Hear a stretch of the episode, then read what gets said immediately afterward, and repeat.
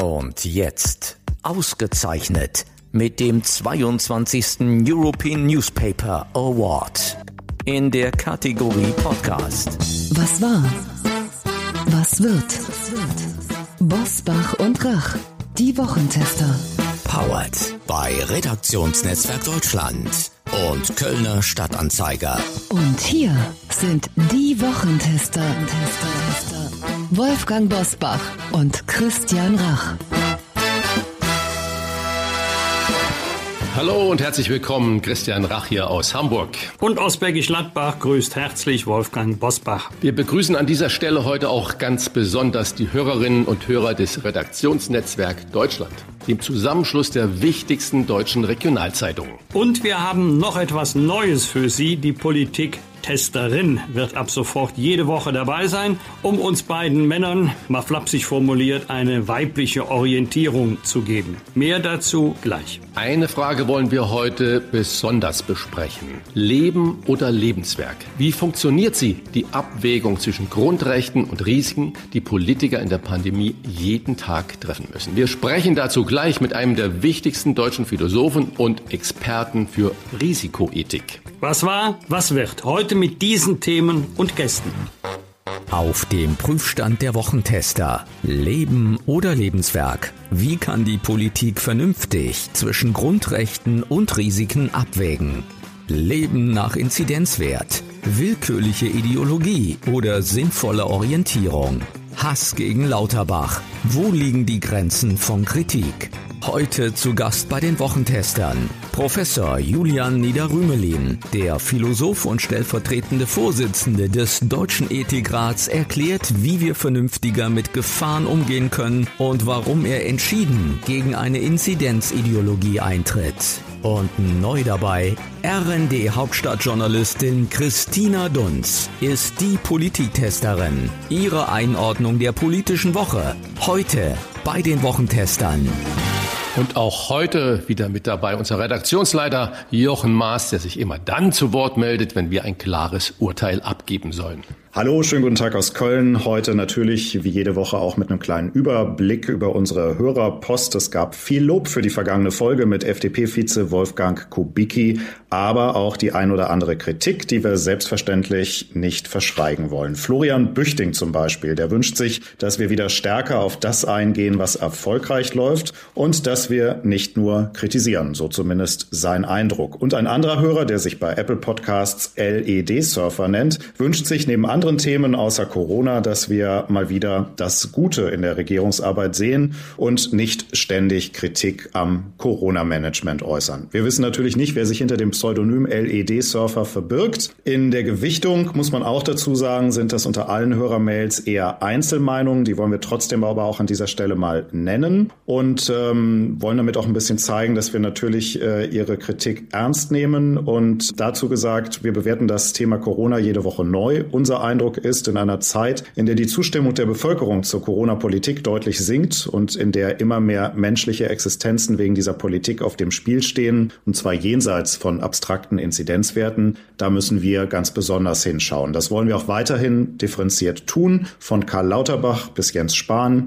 aber auch Boris Palmer und Wolfgang Kubicki kommen bei uns selbstverständlich zu Wort. Vielleicht liefern wir ja für Sie schon heute einen neuen Denkanstoß, der auch das berücksichtigt, was wir geschafft haben. Die Top-Themen der Woche, die starten gleich nach einer kurzen Werbung. Wir bedanken uns bei unserem Werbepartner für die Unterstützung dieser Folge. Danke an dieser Stelle für das Engagement von Facebook. Zusammenarbeit ist in Zeiten von Covid-19 wichtiger als je zuvor. Deshalb setzt Facebook die gemeinsame Arbeit mit europäischen Regierungen, Behörden und Forschungsteams fort. So nutzt in Spanien die Weltbank Facebook-Karten zur Prävention von Krankheiten, um den Bedarf an Covid-19-Tests und Krankenhausbetten vorherzusagen. Und gemeinsam mit europäischen Regierungen hat Facebook WhatsApp-Chatbots entwickelt, die Fragen zu Covid-19 schnell und präzise beantworten. Mehr auf about.fb für Facebook fb.com slash de slash Europe. Danke an Facebook für den Support. Hier nochmal die Internetadresse für weitere Informationen. about.fb.com slash de slash Europe. Wie war die Woche? Wolfgang Bosbach und Christian Rach sind die Wochentester. Tester. Und ich beginne mal mit einem Zitat. Man kann nicht immer neue Grenzwerte erfinden, um zu verhindern, dass Leben wieder stattfindet. Wir können unser ganzes Leben nicht nur an Inzidenzwerten abmessen. Diese Sätze stammen nicht von etwa Wolfgang Kubicki oder Boris Palmer, dem Tübinger Oberbürgermeister. Diese Worte hat Nordrhein-Westfalens Ministerpräsident Armin Laschet in dieser Woche beim digitalen Neujahrsempfang des CDU-Wirtschaftsrates in Baden-Württemberg gewählt. Wolfgang, erleben wir da gerade in Kurswechsel bei dem CDU-Parteichef oder ist das der einsetzende Wahlkampf, um ein Zeichen zu setzen, hey, ich bin nicht Merkel? Weder das eine noch das andere, denn äh, die Zahl 35 befand sich überhaupt nicht in dem Zitat an keiner Stelle und es wurde sofort der Eindruck erweckt, als hätte Armin Laschet wenige Tage nach dem letzten Beschluss der Ministerpräsidenten das in Frage gestellt, was er selbst mit beschlossen hat. Man kann es auch ganz anders lesen, denn parallel dazu lief ja die Debatte über einen anderen Grenzwert, nämlich Zero-Covid-Strategie beziehungsweise unter 10 als Inzidenzwert bleiben. Ich gehe mal davon aus, dass sich Armin Laschet an dieser Stelle, hatte er gestern Geburtstag, Happy Birthday, lieber Armin, alles Gute, ähm, persönlich und politisch, dass er sagen wollte, wir können nicht jetzt neben der 35 permanent neue Grenzwerte ins Spiel bringen, auch ohne zu sagen, was eigentlich so lange gelten soll, bis wir diese neuen, sehr niedrigen Grenzwerte erreicht haben. Er würde sich ja selber keinen Gefallen tun, wenn er wenige Stunden nach einem Beschluss, den er selber mitgetragen hat, sich widersprechen würde. Populär ist, glaube ich, immer noch die Haltung, jedenfalls bei vielen, alles verbieten, streng sein, die Bürger behandeln wie unmündige Kinder. Das hat Armin Laschet auch gesagt. Wie siehst du das, Christian? Haben die sogenannten Öffner im Moment einen härteren Stand im Lande als die Lockdowner? Ja, das ist eine gute Frage und das war meine Motivation, die Tage an einer Online-Diskussion der sogenannten Öffner mal teilzunehmen. Also die Veranstaltung hieß Fair Talk und da saßen fünf Öffner, die sich alle nicht wirklich gehört fühlen, die sagen, egal wem wir schreiben, äh, ob wir nach Berlin schreiben, ans Kanzleramt oder zum Ministerpräsidenten, Präsidentinnen oder zum Bürgermeister, wir kriegen nie eine Antwort, auch wenn wir die größten Steuerzahler sind. Das war schon interessant. Es wurde teilweise schon sehr extrem äh, auch diskutiert in Richtung, das ist ja alles nicht rechtens, was da passiert und macht doch alle wieder auf, sagten da ein, zwei Anwälte. Aber ich glaube auch, es steht uns gut zu Gesicht, was wir ja auch gehört haben, was der eine Hörer gesagt hat, uns da auch mal zu positionieren und zu sagen, wir geben diesen Positionen einen Raum und ich habe das einfach auch getan und ich glaube, dass der Stand der Öffner wirklich schwer ist oder schwieriger ist als die, die das befürworten. Also es war ein ganz spannendes Gespräch. Ich bin gespannt, was dabei rauskommt und was die damit machen. Gemischte Signale gab es in dieser Woche vom Wirtschaftsgipfel mit Peter Altmaier, an dem 40 Verbände der deutschen Wirtschaft teilgenommen haben. Ergebnis, es soll Nachbesserung bei den Hilfen geben und Altmaier will vor der Ministerpräsidentenkonferenz am 3. März mit den Wirtschaftsverbänden eine gemeinsame Position für eine mögliche Öffnungsstrategie erarbeiten. Klingt das nach, wir haben verstanden oder wir sind viel zu spät? Ja, ein bisschen von beidem. Peter Altmaier hätte den Online-Gipfel sicherlich nicht einberufen, wenn er selber der Meinung wäre, es läuft überall und immer prima, optimal. Da ist keine Verbesserungsmöglichkeit gegeben, sondern der Gipfel hat stattgefunden, weil die Unzufriedenheit ja nicht abgetan werden kann mit der üblichen Nörgelei von Wirtschaftsverbänden, sondern weil bestimmte Unternehmen, auch einige Branchen, in, sich in existenziellen Nöten befinden und ganz wichtig, weil es ja eine große Diskrepanz gibt zwischen dem Umfang der angekündigten Hilfspakete und den bis Mitte Februar tatsächlich ausgezahlten Hilfen. Hier wird ja immer so getan, wenn Beispiel 100 Milliarden Hilfen angekündigt werden, als wenn die kurze Zeit später auch fließen würden. Dazwischen können ja Monate vergehen. Und äh, vielleicht möchte Peter Altmaier auch etwas Zeit gewinnen, weil er eben darauf setzt, dass die Infektionszahlen deutlich sinken und dass wir bald zu ersten Lockerungen auch in der Wirtschaft kommen können, also nicht nur Kindertagesstätten und Schulen. Damit wir mal aus unserem Gefühl und den Stichproben, die ich regelmäßig in meiner Branche nehme, hinauskommen. Interessant waren in dieser Woche natürlich aktuelle Zahlen des Bundes Bundeswirtschaftsministeriums über die Auszahlung, du hast es gerade angesprochen, der Novemberhilfen, die in der Zeitung Die Welt veröffentlicht wurden. Demnach sind heute in ganz Deutschland rund 63 Prozent der Novemberhilfen ausgezahlt, was ja umgekehrt bedeutet, ein Drittel ist noch nicht ausgezahlt. Am langsamsten zahlt Berlin mit gerade mal 44 Prozent aus, am schnellsten das Saarland mit über 89 Prozent. Bei dem Gespräch, bei dem Fair Talk, wo ich da gerade schon erzählt habe, war eine Friseurmeisterin Bianca Bergler aus Dortmund dabei. Die hat ein ganz emotionales Video gepostet, wo sie gesagt hat, sie ist absolut am Ende. Sie hat nichts bekommen. Es ist alles aufgebraucht. Wie kann das angehen, dass es erstens solche Unterschiede gibt in dem, der Schnelligkeit der Hilfe, dass vor allen Dingen man diese Leute mit ihren kleinen Betrieben, die ganzen Künstler so alleine lässt? Eine völlig berechtigte Frage, die auch nichts mit Nörgelei an der Corona-Politik zu tun hat, sondern mit der Lebenswirklichkeit von vielen Betroffenen. Ich habe sofort meinen Friseur gefragt, der mir erklärt hat, er hätte einen Bescheid bekommen. Ich habe den auch gelesen, den musst du dreimal lesen, um ihn wirklich zu verstehen, weil die Rechtssprache etwas komplizierter ist als die Sprache, der wir uns hier bedienen. Und der hat zumindest eine geringe Abschlagszahlung bekommen aber auch nicht kombiniert mit dem Hinweis, wann denn mit der Restzahlung zu rechnen wird. Jetzt die große Diskrepanz Berlin und Saarland. Ich ahne, was kommt. Das Saarland würde sagen, bei 89 Prozent Auszahlungsquote, unsere Verwaltung ist super und schneller als die Verwaltung in Berlin. Die Berliner Verwaltung, bundesweit bekannt, wird sagen, wir sind mindestens so gut wie die Verwaltung im Saarland, aber die Anträge, die wir bekommen, sind leider nicht in vollem Umfange zu bescheiden. Da fehlen noch viele Unterlagen, da fehlen noch viele Angaben, erfüllen nicht die notwendigen Voraussetzungen, um Hilfszahlungen zu leisten. Dann schiebt man eben das Problem schnell auf die Antragsteller ab. Mein Rat ist immer, wenn was nicht kommt, genau diesem einen noch nicht beschiedenen Antrag nachgehen, um zu prüfen, woran hakt es.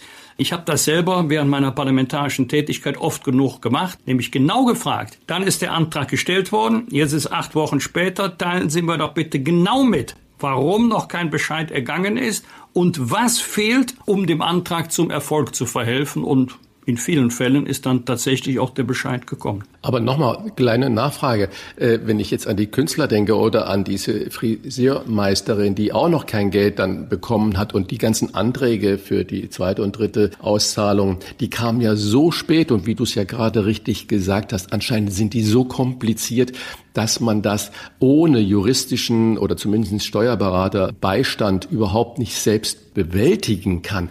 Warum greift man nicht zum Beispiel bei den Künstlern auf die Künstlersozialkasse zurück? Da gibt es etwa, ich glaube, 200.000 Pflichtversicherte in Deutschland. Dann weiß man sofort, wer das ist. Nochmal, und bei den Finanzämtern, wir haben die Kassensicherungsordnung, da liegen alle Daten vor. Es ist doch mit einem gesunden Menschenverstand nicht mehr zu erklären, warum das hapert. Und nochmal, um es auch positiv zu formulieren, die Ansätze der Politik, wir übernehmen 75 Prozent des Umsatzes alles richtig. Da kann man eigentlich jubeln, wie ich das gehört habe, als Scholz das gesagt hat. Ich habe gejubelt, sagte, Mensch, toll, die tun ja wirklich was. Wenn es dann aber nicht unten ankommt, dann muss ich doch als Obermeister oder Meisterin so auf den Tisch hauen und gucken, wie du es gerade gesagt hast, woran hapert das? Und noch ein letzter Punkt, die Kommunikation. Warum antwortet man diesen Menschen so schleppend, wenn die sich an den Bürgermeister, Landrat oder an den Ministerpräsident und so weiter melden? Ich kann mir das nur so erklären, dass viele denken, oh, ich habe im Moment ganz, ganz andere Sorgen, Aufgaben, Prioritäten, als jetzt in einen individuellen Schriftverkehr einzutreten. Da kann ich nur aus meiner Lebenserfahrung sagen, weit gefehlt. Denn äh, wenn derjenige, der sich meldet, das Gefühl bekommt, die interessieren sich überhaupt nicht für meine Sorgen, für meine Probleme, dann darf man sich nicht wundern, wenn sie sich den politischen Kräften zuwenden, die ihnen Hilfe versprechen. Wenn du um dein Überleben kämpfst, greifst du nach jedem Strohhalm, auch wenn er von links außen oder rechts außen zugeworfen wird. Muss nicht bei jedem sein, aber jedenfalls bei einigen.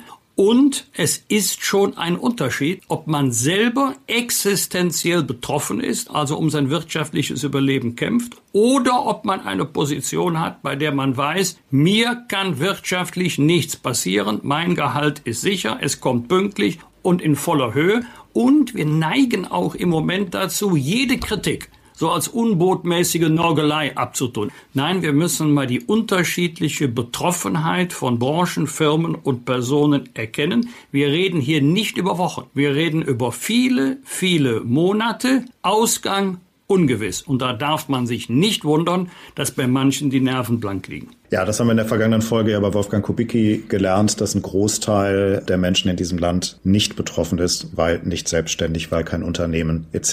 Wir haben mit Armin Laschet diese Runde begonnen, der gesagt hat in dieser Woche, wir dürfen nicht ein Leben nach Inzidenzwerten führen. Das bedeutet ja, dass man über Alternativen nachdenken sollte. Habt ihr denn den Eindruck, dass gerade vielleicht auch in dieser Woche in der Politik ein intensiveres Nachdenken darüber entstanden ist, wie denn dieses Leben Leben danach aussehen könnte? Ich habe da so ein bisschen meine Zweifel. Man stürzt sich jetzt sehr auf Impfen und auf Testen. Und äh, das sind im Moment, so kommt es bei mir jedenfalls an, die einzig angedachten Alternativen äh, zum Lockdown. Vielleicht ist es so, aber mir fehlt nach wie vor dem Expertenrat, der dann das Kanzleramt oder die Ministerpräsidentenkonferenz zur Seite steht, auch die kritische andere Seite und nicht nur die, die eigentlich für den Lockdown sind. Ich weiß es nicht. Und wenn ich dann äh, Talkshows höre, äh, Michael Kretschmer aus Sachsen hat ja auch gesagt, bis Ostern bleibt es mindestens dicht. Die anderen sagen es nur nicht so richtig. Ich weiß nicht, ob die wirklich über Alternativen nachdenken. Nein, ich habe nicht den Eindruck, dass verstärkt über Alternativen nachgedacht wird und ich wette, allerspätestens beim nächsten Gipfeltreffen wird wieder betont, wie einig sich doch die 16 Regierungschefs der Länder und die Bundeskanzlerin sind und dass es auf dem eingeschlagenen Weg unbedingt weitergehen muss. Am nächsten Tag wird dann der eine oder andere zu Protokoll geben, dass auch andere Argumente berücksichtigt werden sollen aber es wird keine grundsätzliche Kurskorrektur geben. Es bleiben nach wie vor zwei Fragen offen, von denen ich mich immer wieder äh, frage, warum die nicht gestellt und klar beantwortet werden. Nämlich erstens, stabil 35 haben wir jetzt verstanden, mehrere Tage hintereinander. Wo? in einer Region, in einem Land, äh, in ganz Deutschland. Also muss überall die 35 unterschritten sein, um zu weiteren Lockerungen zu kommen, jetzt über Friseure hinaus. Ja oder nein? Und was gilt eigentlich, wenn wir stabil und flächendeckend unter 35 sind, öffnen und die Zahlen steigen auf 36, 37? Wird dann alles wieder dicht gemacht? Wäre nett, wenn die Fragen mal beantwortet werden können, denn die Fragen liegen auf der Hand. Klartext, Klartext. Wolfgang Bosbach und Christian Rach sind die Wochentester. Tester, Tester. Professor Julian Niederrümelin war Kulturstaatsminister im ersten Kabinett von Gerhard Schröder und lehrt seit 2004 Philosophie und politische Theorie an der Ludwig-Maximilians-Universität in München. Er gilt als kritischer Beobachter der Corona-Politik und als einer der wichtigsten Intellektuellen im Land. Als stellvertretender Vorsitzender des Deutschen Ethikrates und Buchautor beschäftigt er sich vor allem mit Risikoethik und der vernünftigen Abwägung von Grundrechten Rechten, persönlichen Freiheiten und Gefahren. Als Vater von drei schulpflichtigen Kindern ist er auch mitten im normalen Lockdown-Leben. Herzlich willkommen bei den Wochentestern Professor Julian Niederrümelin. Ja, guten Tag. Darf ich Ihnen zuerst eine Frage stellen? Äh, was bedeutet eigentlich Risikoethik? Also wir sind ja immer mit Risiken konfrontiert. Das ist keine Erfindung der Moderne, wie manche sagen. Ulrich Beck etwa wurde oft so interpretiert, Risikogesellschaft, das ist etwas, was wir erst durch Technologien hervorgerufen haben. Das ist ja nun gar nicht so. 30-jähriger Krieg, Pest, Cholera und so weiter in früheren Jahrhunderten. Das heißt, wir sind heute im Grunde in einer sichereren Gesellschaft.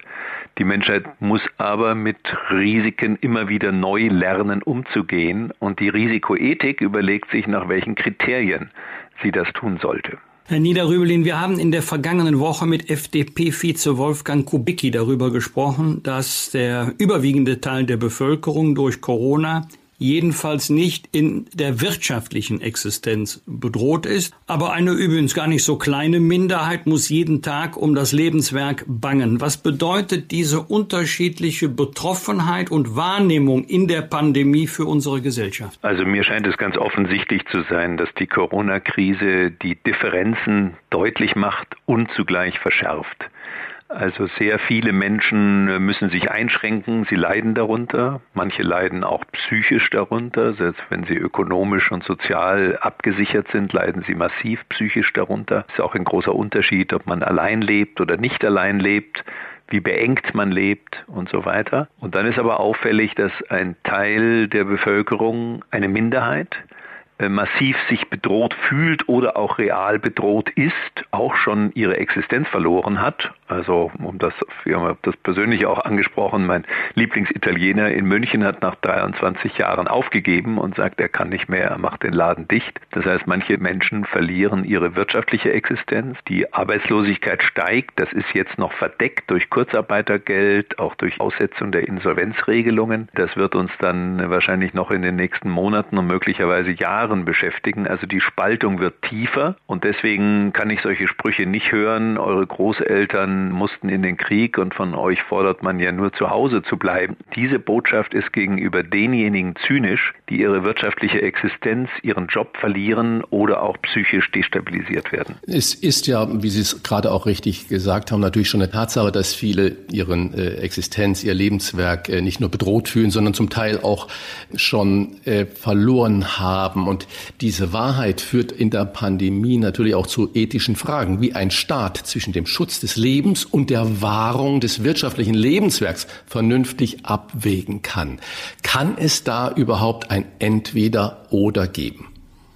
Ja, da muss ich Ihnen jetzt ein philosophisches oder ethisches Argument zumuten. Äh, da müssen Sie mir einen Moment äh, zuhören, weil das ein bisschen komplex ist.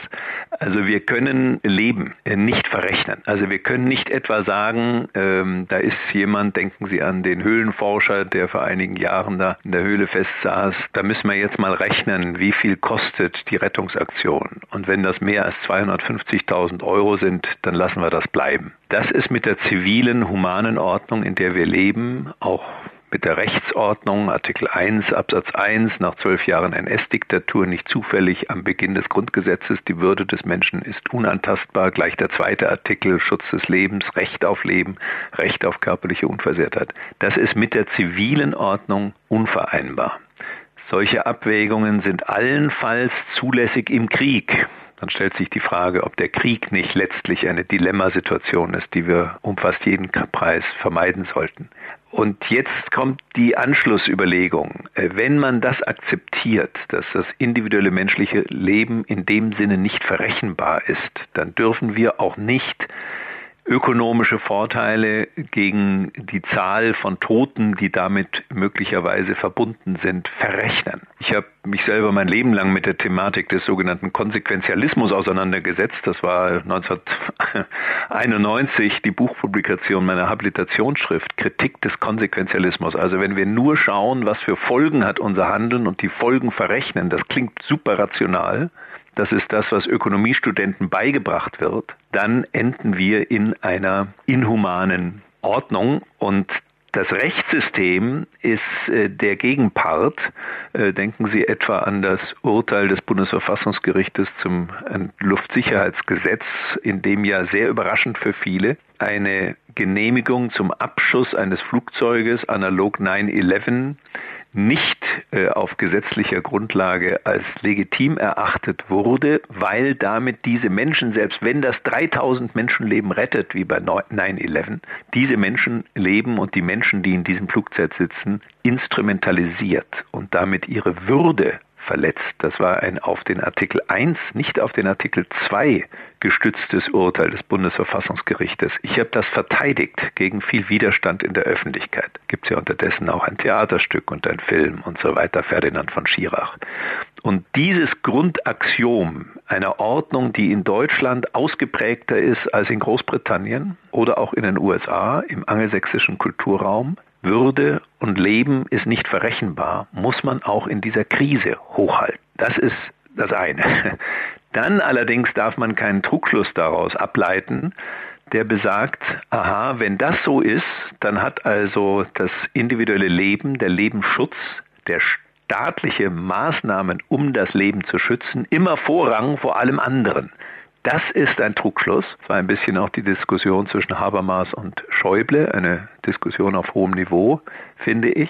Weil, aus folgendem Grunde, weil wir zur Würde des Menschen zählen, dass Menschen für sich selbst Verantwortung tragen und die individuellen Rechte uns in dieser Rolle als Autorinnen und Autoren unseres Lebens schützen sollen. Und dieser Schutz der Autorschaft, der kann nicht außer Kraft gesetzt werden mit einer absoluten Praxis des Lebensschutzes.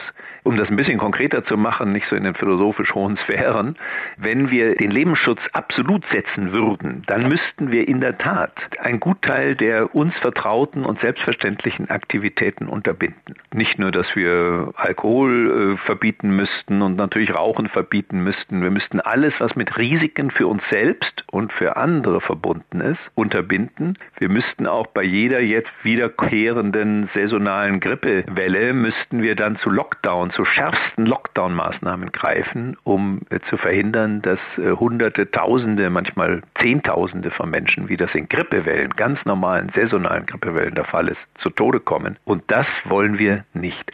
Also wir müssen sehr aufpassen, dass durch diese Erfahrung jetzt in der Pandemie nicht am Ende die normative Ordnung einer freiheitlichen Gesellschaft auf den Kopf gestellt wird und der Lebensschutz alle anderen Grundrechte erstickt. In der Pandemie gilt für unsere Regierung seit Anfang an, jede Infektion, jeder Tote, einer zu viel. Es ist äh, klar ausgesprochene Politik, keine Bevölkerungsgruppe gegen eine andere Gruppe auszuspielen. Aber kann das gelingen, wenn wir Gruppen haben, die ein Sonderopfer bringen, ökonomischer Art das andere gar nicht bringen müssen. Also Sie sind ja, Herr Busbach, ein Freund klarer Aussprache. Deswegen nehme ich mir hier auch die Freiheit, äh, mich sehr klar auszudrücken, auch wenn das vielleicht zunächst äh, skandalös erscheinen mag. Wir haben, äh, das heißt wir meine ich jetzt also der Ökonom Straubhaar, dann der frühere Chef der sogenannten Wirtschaftsweisen, Christoph Schmidt, Juli C., Boris Palmer, dann der Epidemiologe Kekulé und ich ähm, eine Art Aufruf verfasst, der dann im Spiegel veröffentlicht wurde. Und der Spiegel hat die Überschrift gewählt, die wir gar nicht wollten. Maßstab ist die Grippe. Und ab da galt das als skandalös. Ich wiederhole das nochmal. Und zwar aus gutem Grund, weil das jetzt relevanter ist als damals im Sommer. Maßstab ist die, die Grippe. Warum? Nicht, weil Covid-19 ähnlich harmlos oder gefährlich ist wie eine Grippe. Eine Grippe ist auch nicht harmlos. Sondern deswegen, weil wir diese Praxis seit Jahrhunderten etabliert haben. Das heißt, wir veranstalten keine Lockdowns oder Shutdowns während der Grippewellen. Äh, das heißt, wir sind mit diesem Risiko nicht nur vertraut, sondern wir akzeptieren es. Auch wenn es in manchen Jahren einen hohen Preis hat, nämlich eine hohe Maß an Hospitalisierung, schwere Erkrankung und Tod, und zwar auch bei Jüngeren. Covid-19 ist sehr viel stärker konzentriert auf Vorerkrankte und Alte als Influenza und erst recht als die spanische Grippe 1918, 19. Und daraus ziehe ich folgenden Schluss. Wir können über alles Mögliche resonieren. Aber wir sollten diesen Maßstab nicht aufgeben. Das können nur die, die sagen, in Zukunft reagieren wir mit Lockdown-Maßnahmen bei der saisonalen Grippe. Jeder, der sagt, nein, das ist klar. Bei einer saisonalen Grippe gibt es keinen Lockdown. Für den gilt der Maßstab Grippe.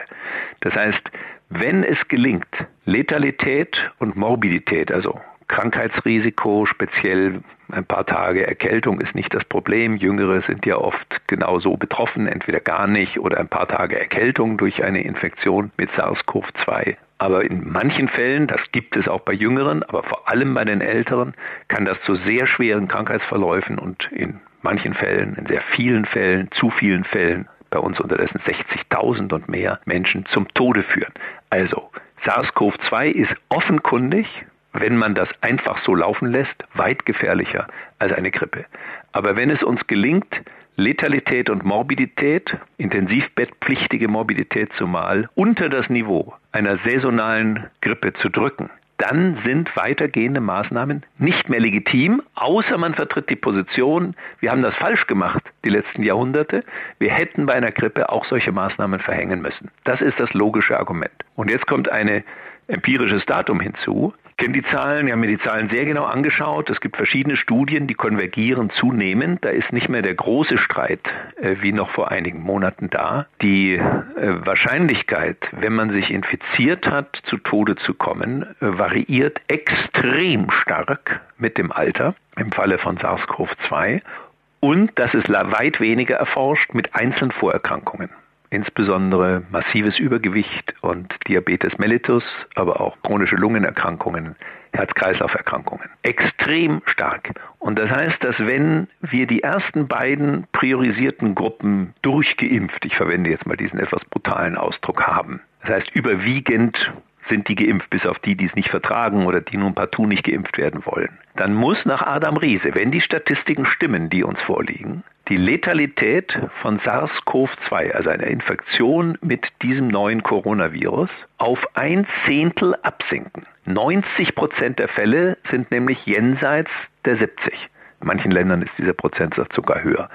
90 Prozent der Fälle. Das heißt, wenn die 70 plus geimpft sind und dann nicht mehr sterben können, selbst wenn sie dann noch erkranken, bei AstraZeneca heißt es ja, das ist nicht so effektiv, aber das heißt dann am Ende nur, dass die Leute eben trotzdem Symptome zeigen, das heißt noch nicht, dass sie daran sterben, da kein einziger Fall ist bislang aufgetreten, dann muss die Letalität von Covid-19 auf ein Zehntel absinken und dann besteht kein wissenschaftlicher Dissens darüber, dass die Letalität von Covid-19 dann niedriger ist als die einer saisonalen Grippe. Und deswegen bin ich der Meinung, wir sollten nicht jetzt wie ein Kaninchen auf die Schlange, wie das leider Deutschland in stärkerem Maße tut als fast jedes andere mir bekannte europäische Land, ausschließlich auf Inzidenzen starren. Denn äh, wenn es darum geht, dass die am meisten Betroffenen, dazu können auch bestimmte Vorerkrankungen zählen, geschützt sind, dann spielen Inzidenzen keine große Rolle mehr. Bei Menschen unter 35 bewegt sich das Risiko zu sterben in der Größenordnung von 0,03 Prozent. Das ist dermaßen wenig, dass man das als allgemeines Lebensrisiko äh, subsumieren kann, zumindest dann, wenn vorerkrankte Jüngere geschützt sind. Das haben Sie wunderbar schön zäsiert, aber daraus resultiert natürlich sofort eine Frage, was bedeutet das eigentlich für die Zeit nach der Pandemie für unsere Gesundheitsgefahren und was muss die Regierung heute schon tun, um dann auf die Zeit nach der Pandemie für zukünftige Risiken gewappnet zu sein? Ja, ich beginne mal mit dem Konkreten. Das ist eine sehr komplexe Fragestellung. Also das Konkrete ist, dass wir jetzt diese ominöse Zahl 50 oder auch 35 Inzidenz im Laufe der letzten sieben Tage pro 100.000 Einwohnern. Das ist übrigens nicht der medizinische Gebrauch des Begriffs. Da ist Inzidenz gekoppelt mit der tatsächlichen Infektion bzw. Erkrankung, äh, während wir Inzidenz definieren als registrierte Fälle. Das ist auch eine schon große Merkwürdigkeit in der öffentlichen Debatte. Äh, um ein Beispiel zu nennen, also Frankreich hat gegenwärtig eine deutlich höhere Inzidenz als Deutschland, hat aber pro Tag weniger gerechnet auf eine Million Personen Todesfälle als Deutschland. Das ist nun, würde man sagen, das ist ja ganz merkwürdig. Haben die das bessere Gesundheitssystem? Ist das Virus dort harmloser? Sind die Leute gesünder oder jünger? Nein, alles natürlich Quatsch. Ja, der Grund ist, dass dort mehr getestet wird. Das heißt, die Inzidenz liegt höher, aber nur Inzidenz in diesem eigentlich sehr vagen Sinne, nämlich wie viele sind registriert als infiziert und nicht wie viele sind wirklich infiziert. Wir bräuchten dringend eben Studien, die zeigen, wie viele Menschen tatsächlich infiziert sind, um uns einen Überblick zu verschaffen. Fachleute, ich kann da als Philosoph nichts dazu sagen, habe allerdings sehr früh mal mich vorgewagt und gesagt, ich glaube, dass es drei, fünf bis sieben Mal so hoch ist. Auch da kriegte ich einen Shitstorm. Das war allerdings noch sehr zu Beginn der Pandemie. Unterdessen ist genau das wissenschaftlicher Konsens. Mindestens dreimal so hoch, wenn nicht fünfmal so hoch, wird die Zahl der tatsächlich Infizierten sein. Also wenn man dieses Mal äh, jetzt zugrunde legt, wie kommt die Politik eigentlich auf 50, 35, dann kommt die Antwort jetzt und das ist auch schon in den letzten Monaten deutlich geworden, nicht mit dem Kriterium begründet Überlastung des Gesundheitssystems, sondern Überlastung der Gesundheitsämter. Das ist was anderes. Also nicht die Kliniken werden ab 50 schon überlastet, das ist nicht der Fall. Da könnte man sogar weit höhere Werte akzeptieren, sondern es geht um die Gesundheitsämter. Und das ist ein interessantes Argument, weil wenn dem so wäre, Gesundheitsämter haben das zum Teil bestritten und gesagt, wir können auch bis 100 und so, aber wenn das so ist, dass ab 50 doch eine ganze Reihe von Gesundheitsämtern die Kontrolle verlieren und umgedreht, solange sie die Kontrolle behalten, das Infektionsgeschehen dann eben auch eingedämmt werden kann durch Nachverfolgung der Infektionsketten, durch Information der Personen und so weiter, dann ist das eine ganz relevante Größe. Und da muss ich nun doch kritisch sagen, äh, wie kommt es denn, dass es uns nicht gelungen ist, diesen Prozess der Nachverfolgung von Infektionsketten mit digitalen Tools zu beschleunigen und zu vereinfachen. Wir haben eine Corona-App in Deutschland installiert, die den Gesundheitsämtern bei der Nachverfolgung nichts nützt obwohl es ein leichtes wäre, bin ja auch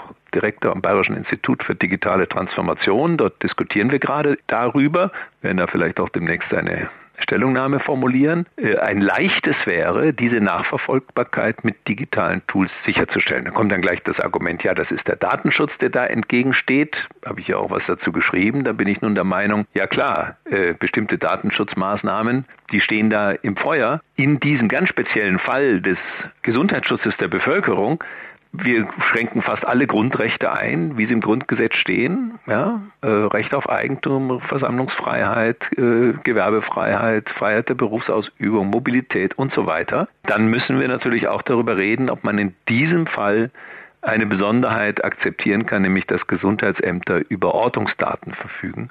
Und ich bin der Meinung, das sollten wir akzeptieren, obwohl ich sonst sehr für Datenschutz und für einen effektiveren Datenschutz bin, als wir heute haben. Aber das ist nur der eine Aspekt, der konkrete Aspekt Ihrer Frage. Der grundlegendere war ja weitergehend, aber der hat, hängt ein bisschen damit zusammen. Wenn wir die Gesundheitsämter digital aufgerüstet hätten, dann könnten wir entspannter in die Zukunft und bei weiteren Pandemien auch blicken. Was die Szenarien nach Abklingen der jetzigen Pandemie, die Frage ist, sollen wir das Ziel verfolgen, wie es Zero-Covid verfolgt und auch No-Covid, diesen Albtraum dadurch loszuwerden, dass das Virus verschwindet oder praktisch auf Null gedrückt wird? Ist eine sehr schwierige Frage, die kann ich auch als Nicht-Epidemiologe nicht wirklich beantworten. Ich will nur sagen, es gibt unterschiedliche Szenarien.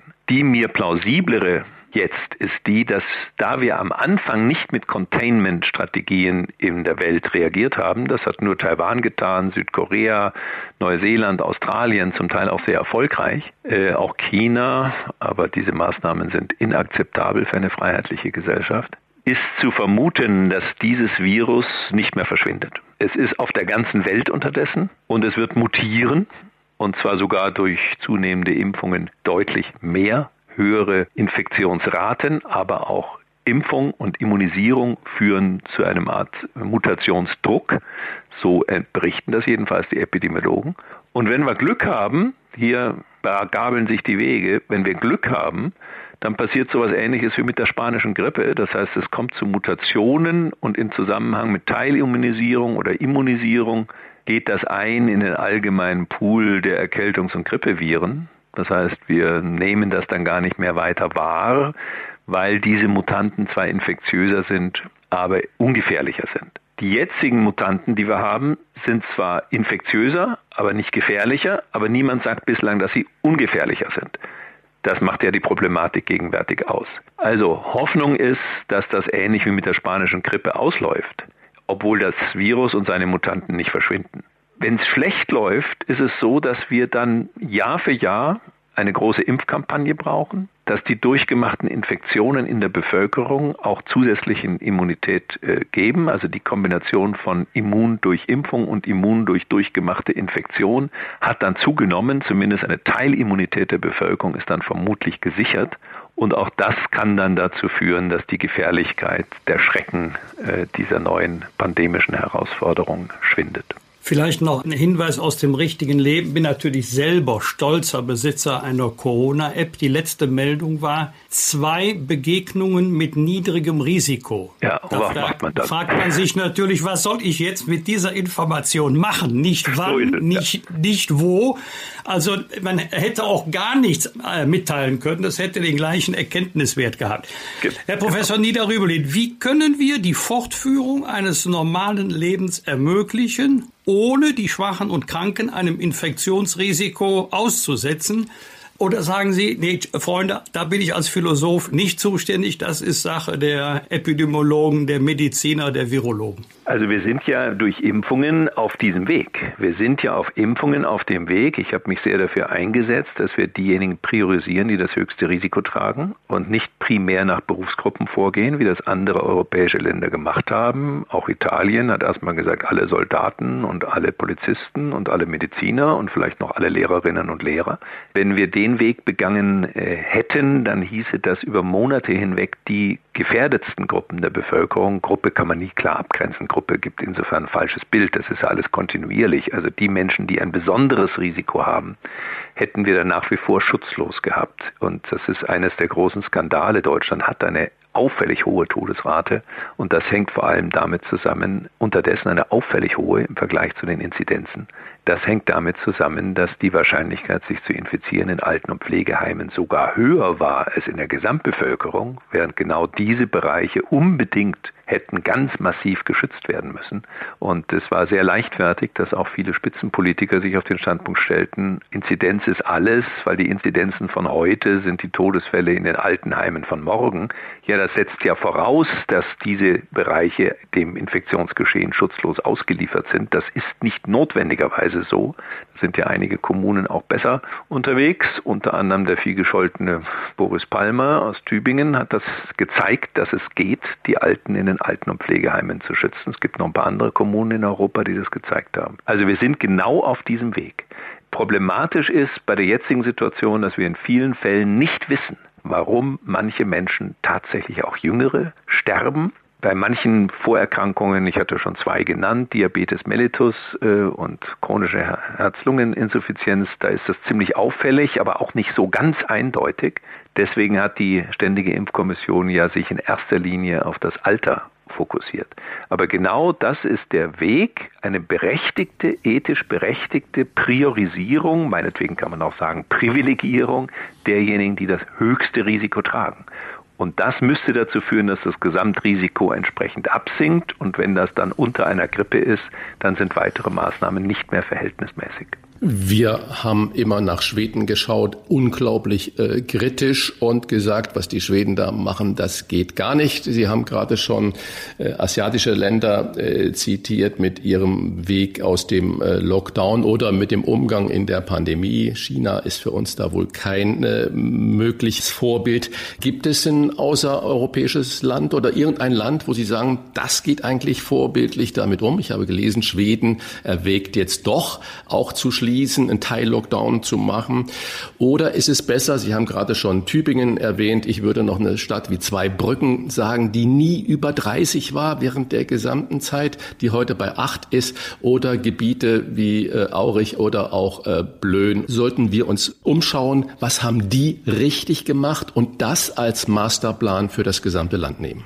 Ja, also ich glaube schon, dass es sich lohnt, sich international ein bisschen zu informieren und auch nicht zu schnell ähm, dann in so einer Art äh, Selbstbeweihräucherung zu verfallen. Also die Tatsache, dass Deutschland in der ersten Welle sehr viel besser weggekommen ist als die meisten europäischen Länder, übrigens nicht alle. Griechenland ist noch besser weggekommen als Deutschland. Das liegt wahrscheinlich an der noch klügeren Regierungspolitik in Griechenland. äh, sagt das etwas schmunzelnd. Das hängt vor allem damit mit einem Zufall zusammen. Italien war uns ein zwei Wochen voraus. Und die Schreckensmeldungen aus Italien haben bei uns eine Verhaltensänderung bewirkt. Das kann man in den Statistiken nachlesen. Das gab einen kurzen Streit, aber einen ganz unberechtigten Streit. Die berühmte Reproduktionsfaktor R sank dramatisch ab, schon vor dem allgemeinen Lockdown. Und das hing mit individuellen Verhaltensänderungen zusammen. Und das hat uns äh, gerettet. Die Maßnahmen spielten sicher auch noch eine stabilisierende Rolle, aber keine sehr große, denn als diese Maßnahmen vorbei waren, ging der R-Wert nicht nach oben, sondern der hielt sich erstmal über lange Zeit im Sommer unter diesem Wert. Ich habe mit einem der prominentesten sogenannten Modellierer, der Physiker Brockmann, mich auch persönlich ausgetauscht und er sagt auch, das war uns eigentlich ein Rätsel. Er spricht dann davon selbstorganisierter Kritikalität, dass irgendwie die Bevölkerung dann auf Anstiege dann doch im Verhalten wieder reagiert hat, was hochgradig unplausibel ist. Also es spricht viel dafür, dass die Maßnahmen selbst gar nicht so entscheidend waren, sondern das individuelle Verhalten. Das Schulterklopfen ist insofern nicht unbedingt berechtigt. Und dann hatten wir im Herbst die Situation, dass die Zahlen wieder hochgingen. Sie gingen übrigens, was den R-Wert angeht, nie über 1,4. Das ist hochinteressant, weil nämlich bei einem solchen Wert unter 1,4 ist auch die Schwelle, ab der wir schon Herdenimmunität haben, viel niedriger, nicht erst bei 70 Prozent, äh, wie oft behauptet wird. Und äh, dann ging das eben im Herbst äh, ziemlich durch die Decke, was die Inzidenzen angeht.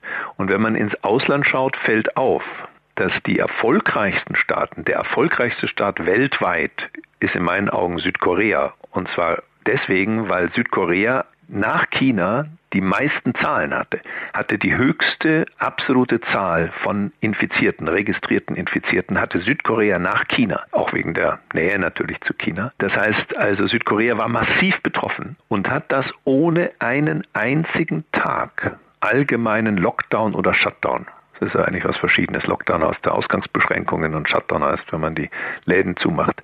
Aber egal. Ohne einen einzigen Tag unter Kontrolle gebracht mit dem massiven Einsatz digitaler Tools, sehr vieler Freiwilliger und sehr konsequenter Nachverfolgung. Und Südkorea ist eine liberale Demokratie, regiert, sozialliberal regiert, nicht autoritär regiert. Demokratischer Staat ist Südkorea und hat das exzellent hinbekommen. Und deswegen ist für mich Südkorea das Vorbild, nicht Schweden.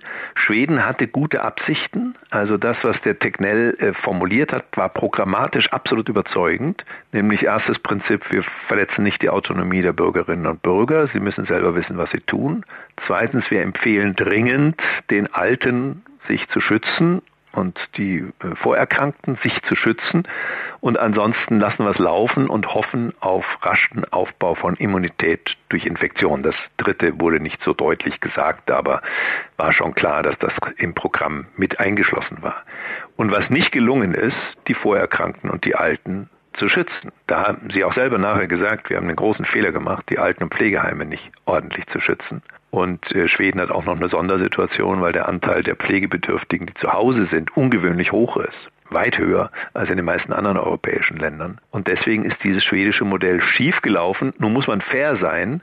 Schweden hat niedrigere Todesrate pro eine Million Einwohner als Spanien und Italien und hat unterdessen ungefähr, sind wir, glaube ich, Deutschland, Schweden ist ungefähr gleich hoch. Ich habe die Zahlen nicht genau im Kopf, wenn man auf eine Million runterrechnet. Das heißt, äh, ganz so schlecht steht Schweden nicht einmal da, wie man meinen könnte. Ziemlich durch die Decke, haben Sie gerade gesagt, in Bezug auf äh, die Entwicklung seit Herbst vergangenen Jahres. Wir haben ja jetzt doch einen deutlich niedrigeren Wert. Müssen wir da nicht rückblickend sagen, gut, dass die Regierung besonnen war? Naja, sagen wir mal so, sie war äh, besonnen, als sie äh, im Herbst einen Teil-Lockdown äh, unternahm, um die Welle zu brechen, wie es hieß. Und äh, manche, auch Epidemiologen, waren sicher, das ist genau die richtige Methode, um diese zweite Welle rechtzeitig, frühzeitig zu brechen. Äh, das hat sich als Fehleinschätzung herausgestellt und ähm, mich hat vor allem gestört an diesem Regierungshandeln im Herbst, dass wir vorher in den Monaten vorher auf einem guten Weg waren. Das heißt, wir haben geschaut, ich nenne das immer risikostratifiziert, das heißt, wir haben geschaut, wo sind welche Risiken, bis in die Landkreise runter. Selbst bei Tönnies äh, wurde nicht einfach äh, ein Shutdown verhängt, sondern man hat gesagt, naja, das hat sich auf die Mitarbeiter dieses Unternehmens beschränkt und deswegen können wir auf einen allgemeinen Shutdown verzichten, obwohl das ja sogar in der nationalen nationalen Statistik einen massiven Ausschlag nach oben gegeben hat. Wir waren auf einem richtigen Weg, risikostratifiziert, lokal differenziert vorzugehen. Wir haben uns nicht vorbereitet auf die zweite Welle, die von vielen prognostiziert worden ist. Und selbst wenn manche gesagt haben, die wird nicht kommen, ist es sinnvoll, sich vorzubereiten auf etwas, was doch kommen kann. Wir haben nicht die Schulen vorbereitet, wir haben nicht die Gesundheitsämter vorbereitet, keine Lüftungssysteme in den Schulen zum Beispiel etabliert. Gaststätten haben sich zum Teil sehr gut vorbereitet und waren dann frustriert, als sie wieder schließen mussten, auch Einzelhandel zum Teil. Und dann kam die zweite Welle und uns fällt nichts ein, anderes ein, als wieder auf eine allgemeine Shutdown-Maßnahme ohne klare Kriterien. Wann sind sie zu Ende? Maßnahmen muss man nicht vorhersagen. Man muss nicht sagen, dann und dann hören wir mit den Maßnahmen auf. Aber man muss sagen, welches Kriterium erfüllt sein muss, um Maßnahmen zu beenden. Das ist bis heute nicht so ganz klar. Zuletzt jetzt 50, 35 stabil, hat die Kanzlerin gesagt, na gut, das ist jetzt etwas, an dem man sich hoffentlich orientieren kann. Also Das hat mich sehr gestört und dann vor allem die Botschaft, naja, äh, der ganze Kulturbereich, wir wollen die Mobilität senken und Kultur trägt zur Mobilität bei und Freizeit ist auch Mobilität und deswegen schließen wir diese Bereiche, die sind ökonomisch nicht so relevant. Es hat sich halt doch als falsch herausgestellt. Dieser Teil Lockdown hat sehr wenig gebracht. Und warum hat er so wenig gebracht? Weil diese pauschalen Einschätzungen einfach nicht differenziert genug sind.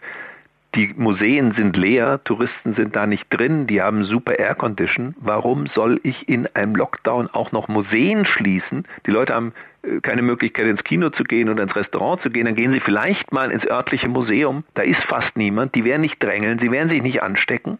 Das hat man aber unterbunden und entsprechend mäßig war der Erfolg. Also in der zweiten Welle, das ist zumindest durchwachsen wieder mit der Situation umgegangen wurde. Kann es sein, dass die Regierung ihren einmal äh, eingeschlagenen Weg auch oder trotz guter Argumente, die dagegen sprechen, nicht äh, verlässt, um auch nicht das Gesicht zu verlieren dabei? Ja, da bin ich mir nicht so sicher. Ich meine, ich bin in den Gremien jetzt nicht unmittelbar dabei. Ich werde gelegentlich auch von Politikern befragt und um Rat gebeten. Das äh, freut mich natürlich auch. Aber ich kriege das nur am Rande mit. Es tobt ja auch eine Auseinandersetzung innerhalb der Wissenschaft. Es gibt ja innerhalb der Epidemiologie, die eigentlich hier einschlägig ist, nicht so sehr die Virologie, sondern die Epidemiologie, ganz unterschiedliche Strategien, äh, wie mit einer solchen Situation umgegangen werden muss. Und das ist äh, für die Politik natürlich auch nicht einfach, dann in dieser Meinungsvielfalt einen verlässlichen Kurs zu finden und das verführt dann manche dazu, so zu tun, als gäbe es einen weitgehenden Konsens, den es so nicht gibt.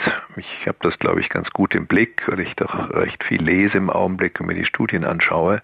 Und dann da einen klaren Kurs, den man klar kommuniziert, für den man dann auch verantwortlich ist, nach bestimmten Kriterien zu wählen, da fehlt offenbar der Mut. Also es wird Sie vielleicht wundern, wenn wir haben vorher Südkorea erwähnt ähm, als leuchtendes Vorbild, die es natürlich in manchen Hinsicht auch leichter haben, weil es eine quasi Insel ist, nach Norden abgegrenzt durch die Grenze zu Nordkorea und ansonsten eine Halbinsel. Insofern ist es nicht ganz vergleichbar. Aber äh, man kann auch nach Italien schauen. Italien hat gegenwärtig höhere Inzidenzen als Deutschland, das ist wahr. Aber sie verzichten auf einen nationalen Lockdown, sind nahe dran an unseren Werten. Die Todesrate ist ungefähr die gleiche wie in Deutschland. Und sie haben eine Methode nach 21 Kriterien. Das werden die Bürger und Bürgerinnen wahrscheinlich gar nicht durchschauen, aber das ist auch nicht so wesentlich. Das ist sehr vernünftig. Da geht es also um die Belastbarkeit der Gesundheitssysteme vor Ort. Da geht es um den demografischen Aufbau, um die Zahl der Todesfälle, die Zahl der Hospitalisierungen und so weiter. Nach 21 Kriterien wird jeweils für zwei Wochen werden bestimmte Maßnahmen nach Rot, Orange, Gelb und Weiß, also vier, vier Stufen entschieden. Und die Leute wissen immer, das ist jetzt für zwei Wochen und dann kommen wir, wenn wir runterkommen, immer innerhalb dieser 21 Kriterien auf einem günstigen Weg sind, dann kommen wir vielleicht wieder in die bessere Situation, dann öffnen wieder die Restaurants. Und meine Schwester lebt gerade in Gaeta und die bestätigt mir das und ich habe auch viele Freunde in Süditalien, die sagen, das hat die Situation sehr entspannt und im Vergleich zum ersten brutalen Lockdown ist das ein großer Fortschritt an Humanität. Wir haben in den vergangenen Wochen über Reiseländer und äh, Konzertveranstalter gesprochen, die darüber nachdenken, Impfnachweise als eine Art Eintrittskarte zum Beispiel für Konzerte zu verlangen. Ist das vernünftig oder ist das äh, als Maßnahme eher doch zweifelhaft, weil es die Gesellschaft spalten könnte? Also ich spreche hier nicht als äh, Mitglied oder stellvertretender Vorsitzender des Deutschen Ethikrates, das ist mir ganz wichtig, sondern als Philosoph, Risikoethiker, wie auch immer. Public Intellectual hatten Sie mich angesprochen. Aber ich will jetzt hier an der Stelle doch darauf hinweisen, dass der Deutsche Ethikrat äh, vor kurzem eine sehr wohl abgewogene Stellungnahme formuliert hat und in dieser Stellungnahme äh, wird so argumentiert, also erstens mal so wie ich es selbst auch für richtig halte, wir sollten uns orientieren an Todesfällen und Hospitalisierungen und nicht an Inzidenzen. Aber was die äh, Bevorzugung oder die Rückgewährung von Rechten äh, angeht an schon Geimpfte, sind wir unisono der Auffassung, dass das äh, jetzt äh, von staatlicher Seite nicht in Frage kommen sollte. Und zwar auch aus ähm, sozusagen ja, Argument der Solidarität heraus. Diejenigen, die jetzt geduldig warten, bis diejenigen, die besonders gefährdet sind, geimpft sind, die sollten nicht dann bestraft werden, indem sie zum Beispiel davor stehen müssen, wenn andere schon in die Restaurants hineingehen sondern diesen Zusammenhalt, den gesellschaftlichen Zusammenhalt, den wir brauchen in diesen Monaten jetzt der Impfkampagne, den dürfen wir nicht gefährden. Man sieht auch in Israel wird das anders gehandhabt und prompt gibt es dort schon massive Konflikte. Ich bin der Auffassung, darüber haben wir im Deutschen Ethikrat gar nicht verhandelt, äh, wenn dann alle sich impfen lassen können, aber einige sich weigern, sich zu impfen, dann ändert sich ethisch gesehen die Situation wenn alle sich impfen lassen können und einige freiwillig sagen oder ne, selbstbestimmt sagen, nein, das mache ich aber nicht, dann müssen sie auch in Kauf nehmen, dass das vielleicht den einen oder anderen Nachteil für sie hat. Die Sache ist deswegen ein bisschen komplizierter noch, als ich es jetzt dargestellt habe, weil es die Vertragsfreiheit in Deutschland gibt und die wollen wir auch nicht angreifen. Das heißt, private Veranstalter haben einen großen Freiheitsspielraum. Ich kann Partys machen für über 30 oder was auch immer und es kann mir niemand als Altersdiskriminierung verbieten. Und äh, sofern das nicht generelle diskriminierende Wirkung in der Gesamtbevölkerung hat, die massiv also in das Zusammenleben eingreift, sind die privaten Veranstalter, dazu zählen auch zum Beispiel Reiseveranstalter, Fluggesellschaften und so weiter, ziemlich frei. Und deswegen wird es vermutlich schon in der nächsten Zeit da Unterschiede geben. Und diejenigen, die immun sind durch Impfung oder durch durchgemachte Infektion oder Erkrankung, könnten dann daraus einen Vorteil ziehen. Allerdings ist die wissenschaftliche Lage noch ziemlich durchwachsen und unklar. Man weiß ja bis heute nicht wirklich, wie infektiös oder ob überhaupt Menschen infektiös sind, die geimpft wurden. Äh, ob sie weiterhin, man nennt das dann sterile Impfungen, wenn die Leute nachher nicht mehr infektiös sein können, auch wenn sie in Kontakt mit dem Virus kommen, Gegenwärtig ähm, meinen viele, das sieht nicht so aus, als ob das ausgeschlossen ist. Und wenn natürlich auch Geimpfte infektiös sein können, dann ähm, ist ja der ganzen Unterscheidung der Boden entzogen. Wie kann man vor dem Hintergrund eine Politik machen, die dann für das ganze Land gelten soll? Sie haben es gerade gesagt, wenn man wirklich herausgefunden hat, ist man noch ansteckend, wenn geimpft ist oder wenn die Leute durchimmunisiert sind, raten Sie der Politik dann ein Datum festzulegen, wo man sagt, okay, ab dieser Zeit äh, kann man zum Beispiel über eine App oder äh, über sonstige Zugangs äh, wie auch immer, da hinkommen und sagen, jetzt können wir wieder die Freiheit geben für alle, die, die geimpft sind? Also ich glaube, wir müssen diese Überlegungen nicht anstellen. Äh, das haben wir vorher schon äh, diskutiert. Also ich bin der Auffassung, wenn das allgemeine Gesundheitsrisiko dieser neuen Form von Epidemie, Pandemie entsprechend abgesunken ist, und das ist erwartbar in den nächsten Monaten, je nach Fortschritt der Impfkampagne, dann sollten wir alle diskriminatorischen und sonstigen Maßnahmen einstellen, allgemeine Shutdown-Maßnahmen ohnehin einstellen. Und da müssen wir uns auch äh, im Idealfall keine Gedanken machen über diese Frage, ob jetzt Geimpfte und diejenigen, die schon immun sind durch Infektion, äh, bestimmte Vorrechte oder Rechte wieder zurückbekommen, die andere nicht haben, weil alle dann ihre Rechte im Prinzip zurückhaben. Ich würde Ausnahmen eigentlich nur empfehlen äh, in dem Bereich, der relativ harmlos ist ist, also Stichwort Aha-Regeln, ja, also das kann man noch auf Monate hinweg aufrechterhalten. Das senkt dann diese berühmte Basisinfektionsrate R0 äh, entsprechend ab und wird dann auch für die Jüngeren sich günstig entwickeln, also die noch nicht geimpft sind oder die sich nicht impfen lassen. Unter 16 können sie sich gar nicht impfen lassen, weil das äh, nicht zugelassen ist. Also auch das ist ja ein Punkt, äh, den man im Auge behalten muss. Und es wäre ganz schlimm, wenn wir deswegen jetzt weiter allgemeine Shutdown-Maßnahmen oder diskriminierende Maßnahmen aufrechterhalten müssen. Sie sind ja auch äh, Papa von drei schulpflichtigen Kindern. Ganz persönlich, wie sind Sie durch dieses Corona-Jahr gekommen? Wie hat Homeschooling funktioniert? Und zum Schluss geben Sie uns mal preis. Was werden Sie als erstes tun, wenn der Lockdown vorbei ist? Also ich zögere sehr, da äh, mich gewissermaßen zu beklagen über dieses und jenes, was jetzt hier in dieser Lockdown-Phase meine eigene Familie betroffen hat, weil äh, in mancher Hinsicht äh, ist das unvergleichbar mit dem, was äh, viele andere erleiden müssen. Ich bin jetzt nicht existenziell gefährdet als äh, Beamter der Bundesrepublik Deutschland beziehungsweise des Landes Bayern und äh, die Familie organisiert sich da insgesamt ganz gut. Wir sind jetzt auch nicht so eingeengt, wie das manche Familien ja auch sind, die da ganz anders leiden müssen. Was äh, auffällig ist, man kriegt tiefere Einblicke in das schulische Leben und die Vor- und Nachteile, die diese schulische Praxis hat. Und äh, es ist schon faszinierend zu sehen, dass es gar nicht so sehr nach, in meinen Augen jetzt darum geht, dass da Stoff versäumt wurde. Da ist ja große Aufregung. Gibt es eine Studie, die sagt, das sind Billionen, Billionen Euro, die dadurch verloren gehen, dass die Leute weniger verdienen, weil sie Schulstoff versäumt haben. Also das sehe ich sehr viel entspannter. Das ist, glaube ich, ein Denkfehler, der öfters passiert in der ökonomischen Analyse, der diese Studie angeleitet hat. Nachteile von Einzelnen, die in der Tat auf, äh, die statistisch belegbar sind, auch gelten, wenn alle die gleichen Einschränkungen haben. Das äh, ist aber ein Denkfehler. Aber ich sehe doch sehr, wie gerade Kinder, also unsere Jüngste ist sieben, wie die abhängig sind, existenziell abhängig sind von der Begegnung mit anderen Kindern. Und das sollte man nicht unterschätzen. Diese Kinder, die artikulieren sich ja nicht, die benehmen sich dann irgendwie anders, sie werden ein bisschen verhaltensauffällig.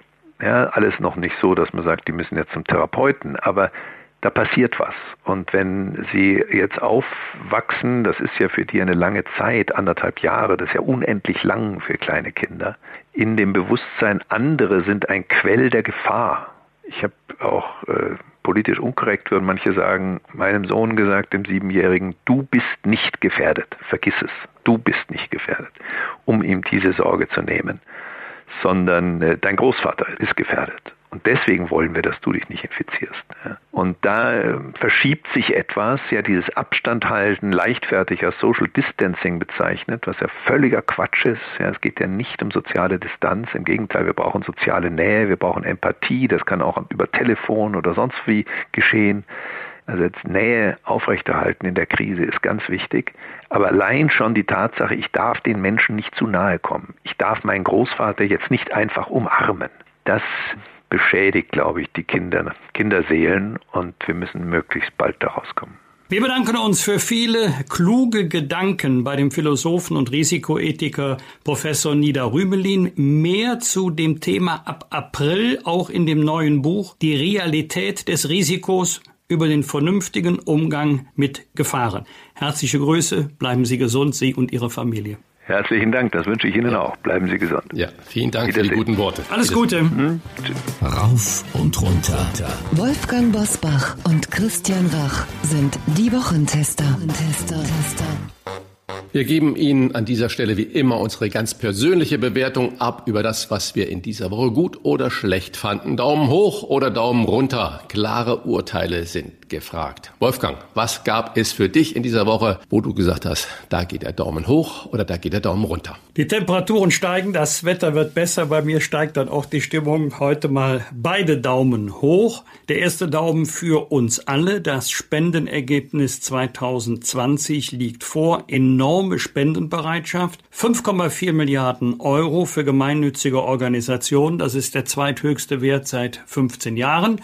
Und vor dem Hintergrund der Entwicklung der letzten Monate, auch der wirtschaftlichen Not vieler Menschen, das ist ein gutes Zeichen. Es gibt andere Länder, da wird äh, wesentlich mehr gespendet. Immer an der Spitze seit äh, Jahren und Jahrzehnten die USA. Aber ich finde es toll, dass gerade in schwierigen Zeiten die Spendenbereitschaft so hoch ist. Und äh, sollten wir uns mal bei jedem Einzelnen bedanken, der seinen Beitrag zu diesen 5,4 Milliarden Euro geleistet hat. Beim zweiten Daumen habe ich erst gezögert, weil der Bursche doch am Dienstag gegen Leipzig ein Tor geschossen hat. Aber das, was Sadio Mané vom ähm, Liverpooler Fußballclub gepostet hat, da kann ich nur sagen, großen Respekt. Ich lese mal nur einen ganz kleinen Teil vor. Zitat, was soll ich mit zehn Ferraris, 20 Diamantuhren und zwei Jets? Was würde das für mich und die Welt tun? Ich war hungrig, musste auf dem Feld arbeiten, hatte keine Bildung und kickte barfuß. Ich bevorzuge etwas von dem weiterzugeben, was mir das Leben geschenkt hat. Zitat Ende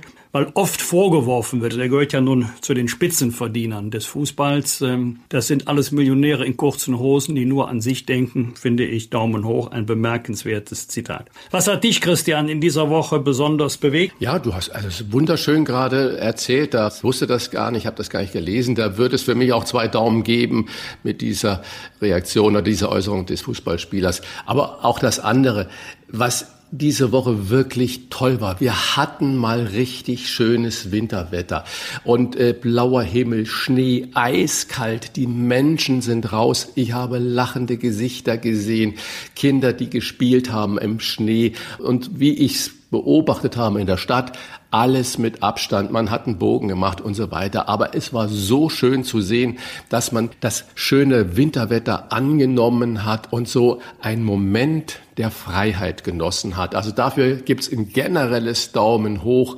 Das war so Erinnerung. Ja, so war es und so wird es auch irgendwann wieder sein.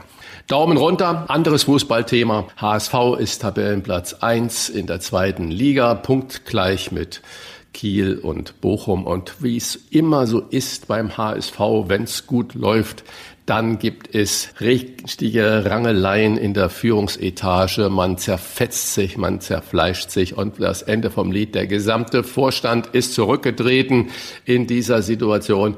Es versteht kein Mensch mehr hier oben im Norden. Also echtes Daumen runter, Unverständnis bei diesem alten tollen Verein. Und nochmal ein Daumen runter. Es gab ein Urteil vom Bundesgerichtshof dass auch Schwarzwälder Schinken zum Beispiel im Norden verpackt werden kann und äh, hergestellt werden kann. Das ist ohne Kenntnis der genauen Begründung für mich aber als Verbraucher wirklich unverständlich, dass es solche Dinge mit dieser Herkunfts- und Qualitätsbezeichnung Schwarzwälder Schinken jetzt in Deutschland eigentlich überall hergestellt werden kann. Und ich als Verbraucher an der Theke nicht mehr weiß, wo das Produkt herkommt. Ich glaube, da wäre eine Klarheit in der Definition, was darf was sein, doch besser für die Verbraucher. Die Politiktesterin. Wolfgang Bosbach und Christian Rach sind die Wochentester. Tester, Tester. Wie Wolfgang Bosbach und ich auf die Woche schauen, das wissen Sie schon. Da wir heute mit der bundesweiten Aufschaltung über das Redaktionsnetzwerk Deutschland quasi volljährig werden, haben wir uns gedacht, jetzt brauchen wir endlich mal fachkundige Unterstützung, im besten Fall sogar Kontra. Heute starten wir mit Christina Dunz. Herzlich willkommen zur Premiere, Frau Dunz. Ja, guten Tag. Freue mich. Frau Dunz, bei welchem politischen Thema sagen Sie in dieser Woche Daumen hoch? Das ist ein sehr trauriges Thema, aber ich finde, wir können gerade an dem Tag heute nicht daran vorbei. Insofern ist Daumen hoch vielleicht etwas der falsche Begriff, sondern es geht mir darum, den Blick darauf zu wenden. Wir haben den ersten Jahrestag des rassistischen Terroranschlags von Hanau. Vor einem Jahr hatte ein 43-jähriger Deutscher neun Migranten erschossen, ermordet. Heute Heute ist die Gedenkfeier mit dem Bundespräsidenten und auch dem hessischen Ministerpräsidenten. Und es ist so viel Kummer äh, zu beklagen. In der Aufarbeitung dieser Tat ist eben auch sichtbar geworden, dass es Warnsignale gab, die überhört wurden. Und was ein besonders Beschwernis der Angehörigen ist, dass dadurch, dass sich der Täter selbst gerichtet hatte, es wahrscheinlich kein Verfahren geben wird und sie sehr auch auf den Rückhalt in der Gesellschaft angewiesen sind, Rechtsextremismus zu erkennen, zu bekämpfen, mutig zu sein, darauf hinzudeuten. Und eine Sache, die mich sehr berührt, das ist die Gruppe der Angehörigen, die mit einem Aufruf Say Their Names, also sagt ihre Namen, dafür plädieren, das nicht in Vergessenheit geraten zu lassen. Und deswegen würde ich diese neuen Namen an dieser Stelle gerne einmal nennen. Ferhat Hamza Said, Willi Viorel, Mercedes, Kaiwan, Fatih Sedat und Gökhan. Frau Dunz, haben Sie das Gefühl, wir haben gerade die Gesellschaft angesprochen, dieser fürchterliche Anschlag, anders kann man es ja erst gar nicht bezeichnen, zu einem gesellschaftlichen Innehalten oder gar Umdenken geführt hat, auch vor dem Hintergrund des Gedankens, wägt eure Worte besser ab, aus Gedanken werden Worten, aus Worten werden Taten. Nein, ich habe überhaupt nicht das Gefühl, ich habe eher das Gefühl, dass es in Deutschland schlimmer wird und ich glaube, dass die Ermordung von neun Migranten in diesem Land nicht die Wucht entwickelt hat, die es hätte entwickeln müssen. Wir erleben täglich weiter Angriffe, Anfeindungen sehr stark aus der rechten Ecke.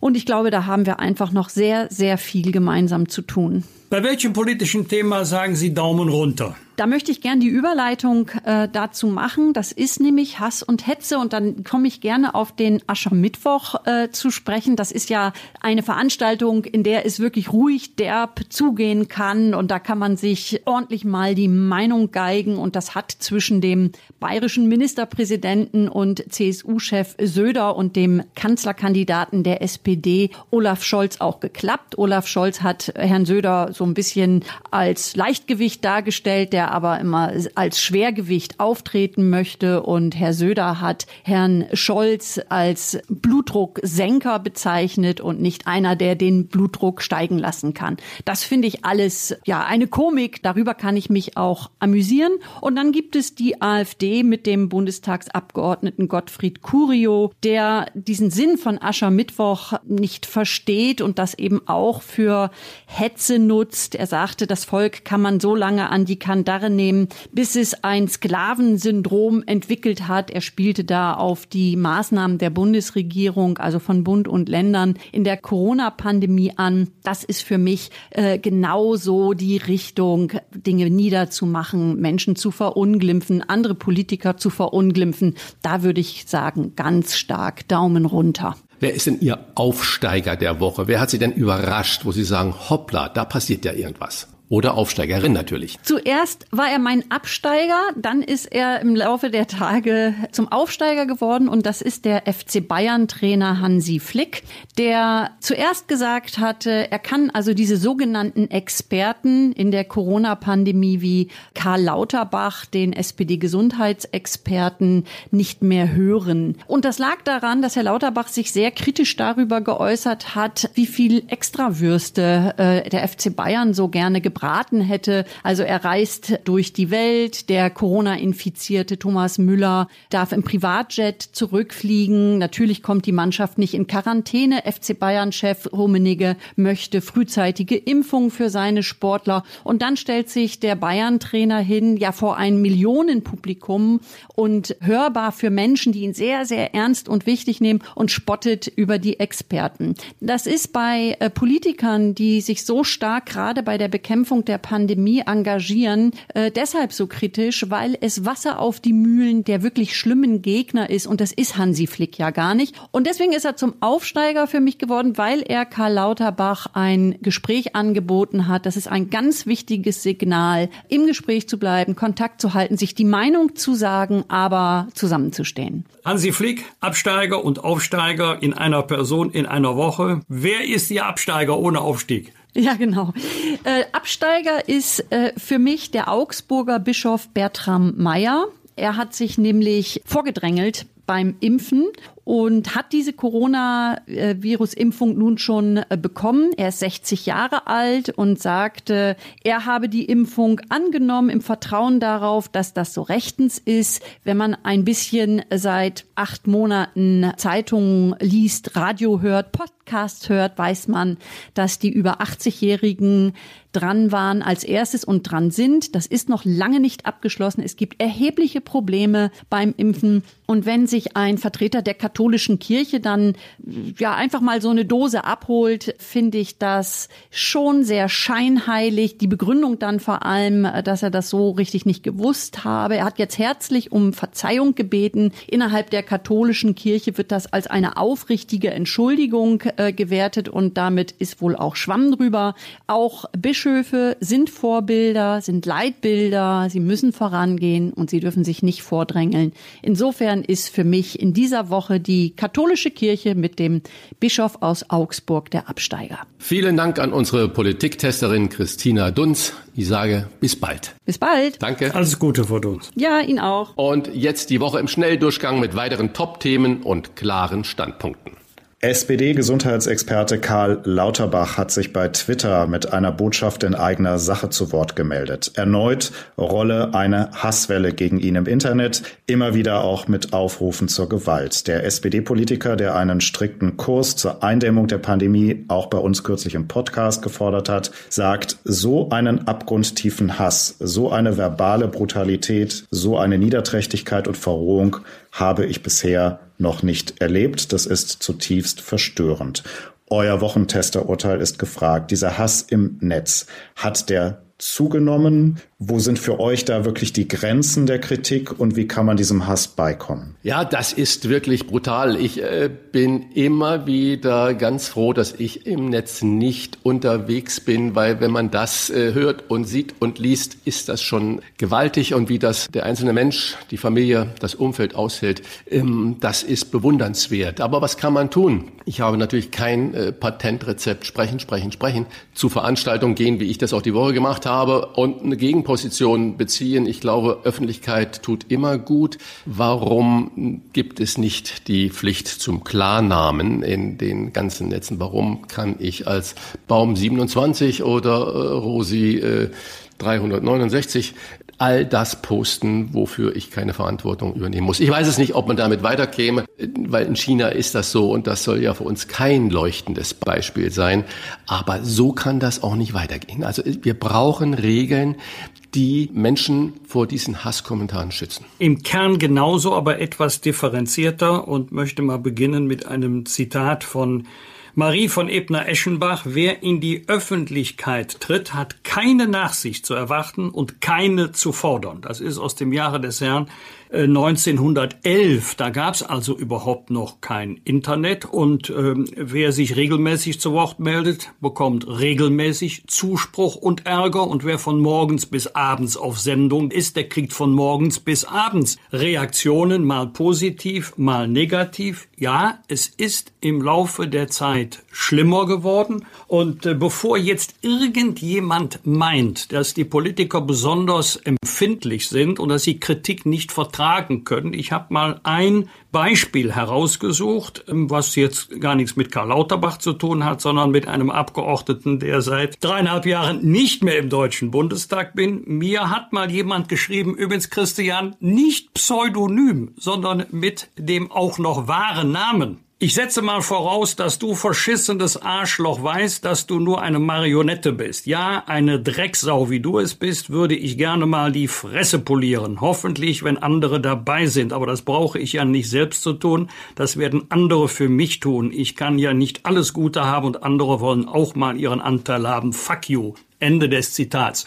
Das ist so ein Beispiel, was sich heute im Internet alles tut. Er hat sich dann äh, wenige Wochen später formvollendet bei mir entschuldigt, habe die Entschuldigung auch angenommen. Aber da ist ganz eindeutig eine Grenze überschritten. Hass und Hetze sind mittlerweile leider zu Stilmitteln geworden. Ich füge hinzu, es ist eine Minderheit, eine lautstarke, aber eine Minderheit. Immer noch 90 Prozent aller Zuschriften, jedenfalls ist das meine Erfahrung, entweder Zustimmung oder kritisch, aber kritisch sachlich. Aber dann gibt es leider zunehmend die mitteleuropäische Umgangsformen erst gar nicht versuchen zu praktizieren und da muss man Nein sagen. Auf der einen Seite ein dickes Fell anschaffen. Man darf sich jetzt nicht alles zu Herzen nehmen. Und ab und zu muss man auch mal Strafanzeige erstatten. Und jetzt kommt äh, der Punkt, wo Christian leider völlig recht hat. Manche Strafanzeigen haben dann die erhoffte Wirkung. Und bei manchen stellt die Staatsanwaltschaft dann mit, dass der Provider nicht bereit ist, den Klarnamen herauszurücken. Damit geht natürlich jede Strafandrohung ins Leere. Wenn der Absender von solchen Texten genau weiß, auf meinen Provider kann ich mich verlassen, der schützt mich vor Strafe. Unser zweites Rauf und Runter in dieser Woche. Sachsens Ministerpräsident Michael Kretschmer von der CDU hat in dieser Woche angekündigt, Osterurlaub in Deutschland kann es dieses Jahr leider nicht geben. Die Bundesregierung will sich noch nicht festlegen, aber der Hotel- und Gaststättenverband und einige Politiker übten heftige Kritik an Kretschmer. Zitat, Jetzt mit solchen Äußerungen für Verunsicherung und existenzielle Nöte zu sorgen, ist völlig inakzeptabel. Das sagte DEHOGA-Chefin Ingrid Hartges. Euer Wochentesterurteil. Ist das ehrliche und transparente Politik? Michael Kretschmer hat es bei Maischberger in dieser Woche nochmal betont, dass es ehrlich ist, jetzt schon über Ostern zu sprechen, oder ist das unangebracht? Ich frage mich natürlich, äh, ist das seine Einzelmeinung? Ich habe das auch beim Maischberger gesehen, wie er da reagiert hat. Oder haben die in der MP-Konferenz darüber wirklich gesprochen und gesagt, äh, oh, das können wir nur scheibchenweise machen und so weiter. Ähm, so, ich verstehe Michael Kretschmann nicht. Ich äh, sehe ihn auch noch. Ich glaube, es war auch beim Maischberger da sitzen oder bei Anne Will, wie er letztes Jahr überheblich über Italien und sonstige hergezogen hat. Ja, wir Deutschen Deutschen können das ja viel besser organisieren. Und jetzt organisiert er schon die Schließungen äh, bis zu Ostern. Also ich äh, weiß nicht, auf welcher Grundlage er das sagt und macht und tut. Ich bin ja da immer sehr für reinen Wein und äh, Klartext. Aber dieser Schuss ist, glaube ich, viel zu früh gekommen. Ich bin viel eher bei Frau Hartges als bei Michael Kretschmer. Äh, bis Ostern. Ich hoffe, er hat Ostern 2021 gemeint, sind noch sechseinhalb Wochen. Und was heißt eigentlich Osterurlaub? Was bedeutet das ganz konkret? Ich habe mal vor einigen Monaten die Überschrift gelesen, Karneval fällt aus. Nee, Karneval fällt nicht aus. Karnevalistische Veranstaltungen fallen aus. Karneval nicht. Ostern fällt auch nicht aus. Was ist konkret mit Urlaub gemeint? Ist das auch der Kurzurlaub über die Osterfeiertage in eine Nachbarstadt? Ist das der Urlaub gemeint, den ich bei bekannten Verwandten verbringe? Oder ist das die Fernreise in einen Corona-Hotspot? Ist das damit gemeint? Also man darf den Menschen auch nicht jede Perspektive, jede Hoffnung nehmen, in denen man ihnen mit knapp sieben Wochen Vorlauf erklärt, vergessen Sie es, es gibt sowieso nichts. Es kommt entscheidend darauf an, wie ich verreise, wohin ich mich verreise. Ich kann mich zu Hause unvernünftig verhalten. Ich kann mich an einem Urlaubsort unvernünftig verhalten. Ich kann mich am Urlaubsort vernünftig verhalten und zu Hause unvernünftig. Deswegen ist immer entscheidend, wo und wie. Und diese Differenzierung fehlt mir. Bei dem Satz Osterurlaub kann es in diesem Jahr nicht geben. Rauf und runter die dritte Runde. Einen Monat vor den Landtagswahlen im Südwesten hat Grünen-Fraktionschef Toni Hofreiter im Spiegel vor den ökologischen Folgen von Eigenheimen gewarnt. Zitat, Einparteienhäuser verbrauchen viel Fläche, viel Baustoffe, viel Energie. Sie sorgen für Zersiedelung und damit auch für noch mehr Verkehr. So der Originaltext von Hofreiter. Union und FDP witterten ihre Chance und eine neue Verbotsdebatte bei den Grünen. Nach Veggie Day, Tempolimit und Fahrverboten nun also das Einfamilienhaus, in dem, das ist äh, eine aktuelle Statistik, immerhin fast ein Drittel der Deutschen leben. Euer Urteil. Grünen-Chef Robert Habeck und Toni Hofreiter haben nach der Aufregung mehrfach betont in dieser Woche, dass die Grünen keine Einfamilienhäuser verbieten wollen. Ist das glaubwürdig? Ist das Einfamilienhaus vielleicht jetzt doch der neue SUV oder ist die Aufregung nur ein Beispiel dafür, wie reflexhaft Wahlkampf funktioniert? Ja, das Thema wurde ja angefacht durch einen Bezirksamtsleiter in Hamburg Nord, Grünen Bezirksamtsleiter. Ich glaube, Hamburg Nord hat 300.000 Einwohner, also wie eine mittlere Großstadt oder wie eine große Großstadt in Deutschland. Und der hat gesagt, ähm, dass es keine Baugenehmigung mehr geben soll für Einfamilienhäuser, hat es damit begründet, dass die Fläche halt so knapp ist und so weiter. Und darauf ist, glaube ich, der Anton Hofreiter aufgesprungen. Das ist, glaube ich, für viele Menschen unverständlich, das so anzugehen und das als Wahlkampfthema zu äh, platzieren. Es ist völlig klar, dass die anderen Parteien im Wahlkampf auf so ein Thema aufspringen und ich weiß nicht, ob das den Grünen nicht noch um die Ohren fliegt. Ähm, aber bis zur, zumindest bis zur Bundestagswahl ist noch lange hin. Die Landtagswahlen, weiß ich nicht, wie stark man das auch auf ländliches Gebiet äh, übertragen kann oder ob die dann nur die Großstädte mit äh, gemeint haben. Aber es kommt zur Unzeit so eine Diskussion. Das ist richtig. Hinzu kommt, dass die Meinung von Anton Hofreiter maximal irrelevant ist. Denn über die Frage, wo darf wie gebaut werden, wird vor Ort entschieden und nicht im Deutschen Bundestag und erst recht nicht bei den Grünen. Wenn die Grünen eine Änderung äh, haben wollen des Baugesetzbuches, dann müssen sie gesetzgeberisch eine Initiative ergreifen werden sie nicht tun, weil die Grünen, die Wählerinnen und Wähler mit dem höchsten Durchschnittseinkommen haben. Sehr viele leben davon in Einfamilienhäuser und die Grünen wissen genau, dass ihnen das keine Stimmen bringen, sondern kosten wird. Entweder gibt es eine Entscheidung nach 34 ähm, Baugesetzbuch Art und Maß der umgebenden Bebauung, also ein Grundstück in einem Gebiet, das geprägt ist vom Einfamilienhaus. Da kann man nicht ohne weiteres sagen, jetzt ist es aber verboten, es sei denn, man müsste bauplanerische Maßnahmen ergreifen, ansonsten hat man einen klagbaren Anspruch, oder indem man einen Bebauungsplan aufstellt. Und jetzt wird's interessant, ob bei der kommunalen Bauleitplanung auch noch Platz geschaffen wird für Einfamilienhäuser oder ob eine Mehrheit des Rates sagt, das möchten wir gar nicht mehr. Das ist die eigentlich interessante, spannende Debatte. Und ich erlebe es jeden Tag, wenn versucht wird, neue Baugebiete auszuweisen, formiert sich sofort der Widerstand, insbesondere derjenigen, die in der Nähe jetzt unbebauter Flächen leben. Versucht man aber planerisch Innenstädte zu verdichten, formiert sich auch sofort der Widerstand, weil dann gesagt wird, wir können doch nicht die letzten grünen Flächen in den Innenstädten auch noch bebauen. Und wenn gar nichts mehr passiert, gibt es ebenfalls Protest, diesmal unter der Überschrift Wohnungsnot. Also mehr Wohnungen ohne mehr zu bauen ist schlecht möglich, es sei denn, man sagt nur noch zum Beispiel Aufstockung oder Dachgeschossausbau bei schon vorhandenen äh, Gebäuden. Aber wenn wir die Wohnungsnot wirklich auf Dauer und wirksam bekämpfen wollen, auch angesichts einer Bevölkerung, die zahlenmäßig größer wird, dann geht das nicht, indem wir permanent am Mietrecht herumdoktern, sondern dann geht es nur dadurch, dass man mehr baut. Und zwar die Mischung aus ähm, Einfamilienhäusern, Mehrfamilienhäusern und sozialer Wohnungsbau. Was wird? Was wird? Wolfgang Bosbach und Christian Rach sind die Wochentester. Wochentester. Am Wochenende will Ex-Porsche Gesamtbetriebsratschef Uwe Hück mit Mitstreitern eine Partei gründen. Das langjährige SPD-Mitglied hatte die Partei im Dezember nach internem Zwist verlassen. Seine neue Partei, die bundesweit antreten soll, wird Bürgerbewegung für Fortschritt und Wandel heißen. Ja, ich sag einfach, äh, soll er doch gerne machen. Das macht der Jürgen Tötenhöfer, ehemaliges CDU-Mitglied auch. Das ist sein gutes Recht und engagierte Bürger tun immer gut. Die Frage ist, ist es von Erfolg gekrönt? Wir werden abwarten und zuschauen. Wir haben aber auch gerade schon über die katholische Kirche gesprochen. Augsburger Bischof und da in dem Zusammenhang am Samstag findet eine ökonomische Andacht zu Beginn der Passionszeit mit Erzbischof Rainer Wölki und Präses Manfred Rikowski statt. Und am Dienstag beginnt die digitale Frühjahrsvollversammlung der Deutschen Bischofskonferenz. Ein Wort zum Kölner Erzbischof Rainer Wölki, lieber Wolfgang.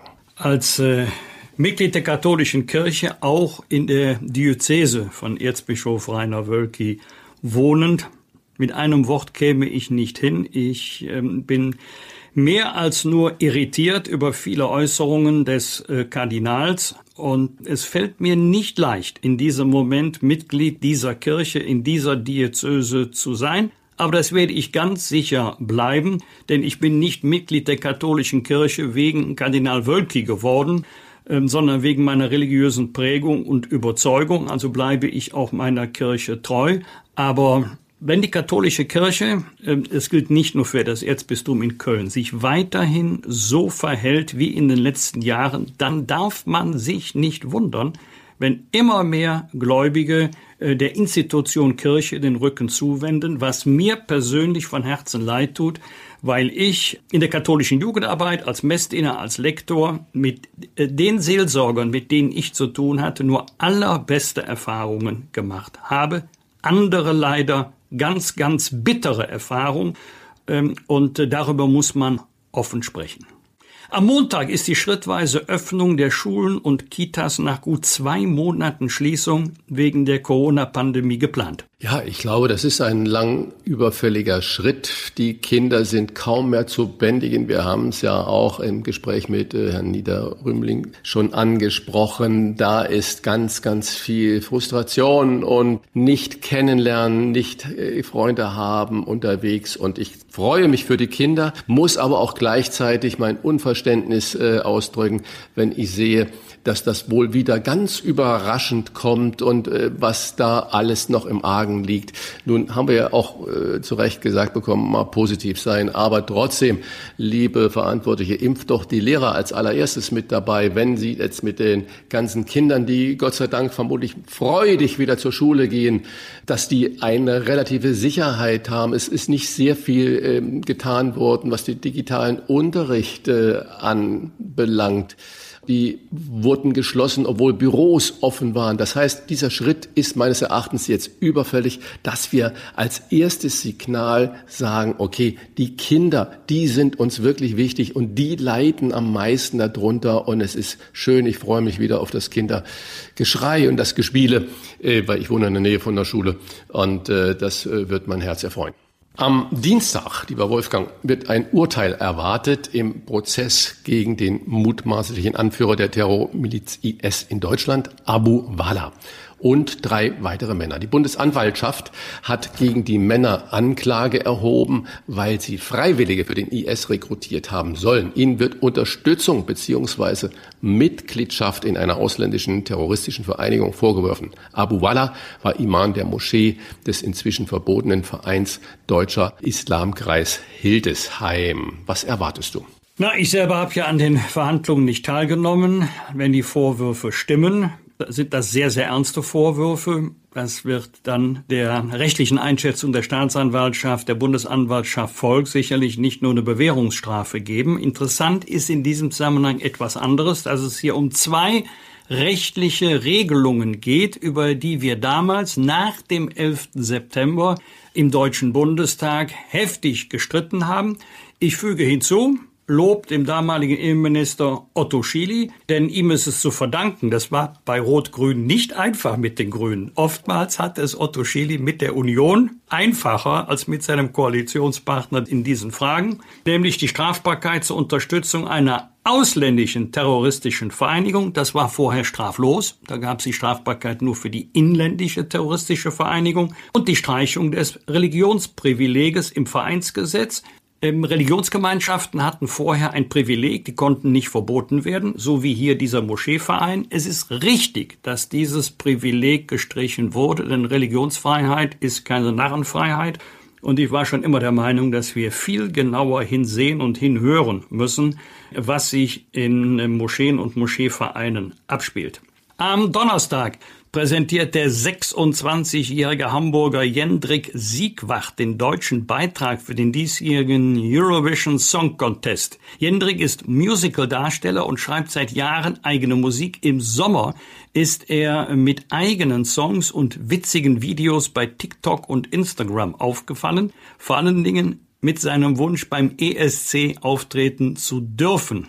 Nun hat er zwei unabhängige Jurys von sich überzeugt und tritt am 22. Mai in Rotterdam für Deutschland an. Äh, Christian, Germany, 12 Points? Ich hoffe es einfach mal für, auch für die deutsche Seele, weil viele Millionen lieben ja wirklich diesen äh, Song Contest und äh, sind da gebannt immer an dem Bildschirm und jedes Mal oder fast immer äh, landen wir da nur ganz abgeschlagen auf den hinteren Rängen. Und ich finde das toll, dass so ein in Anführungsstrichen unbekannter junger Mann äh, sich sagt, ich habe da richtig Bock drauf und ich drücke ihm all meine Daumen und äh, hoffe, dass er äh, wirklich vorne, ich sag mal zumindest im ersten Drittel landet und nicht wieder, wie das so häufig war, unter den letzten drei, vier. Das waren die Wochentester mit Unterstützung vom Kölner Stadtanzeiger und dem Redaktionsnetzwerk Deutschland. Wenn Sie Kritik, Lob oder einfach nur eine Anregung für unseren Podcast haben, schreiben Sie uns auf unserer Internet- und auf unserer Facebook-Seite. Die Wochentester.de Fragen gerne per Mail an kontakt@diewochentester.de und wenn Sie uns auf einer der Podcast-Plattformen abonnieren und liken, dann freuen wir uns ganz besonders. Danke für Ihre Zeit. Freitag, Punkt 7 Uhr, die Wochentester einschalten. Was war? Was wird? Wolfgang Bosbach und Christian Rach sind die Wochentester. Ein Maßgenau Podcast. Powered bei Redaktionsnetzwerk Deutschland und Kölner Stadtanzeiger.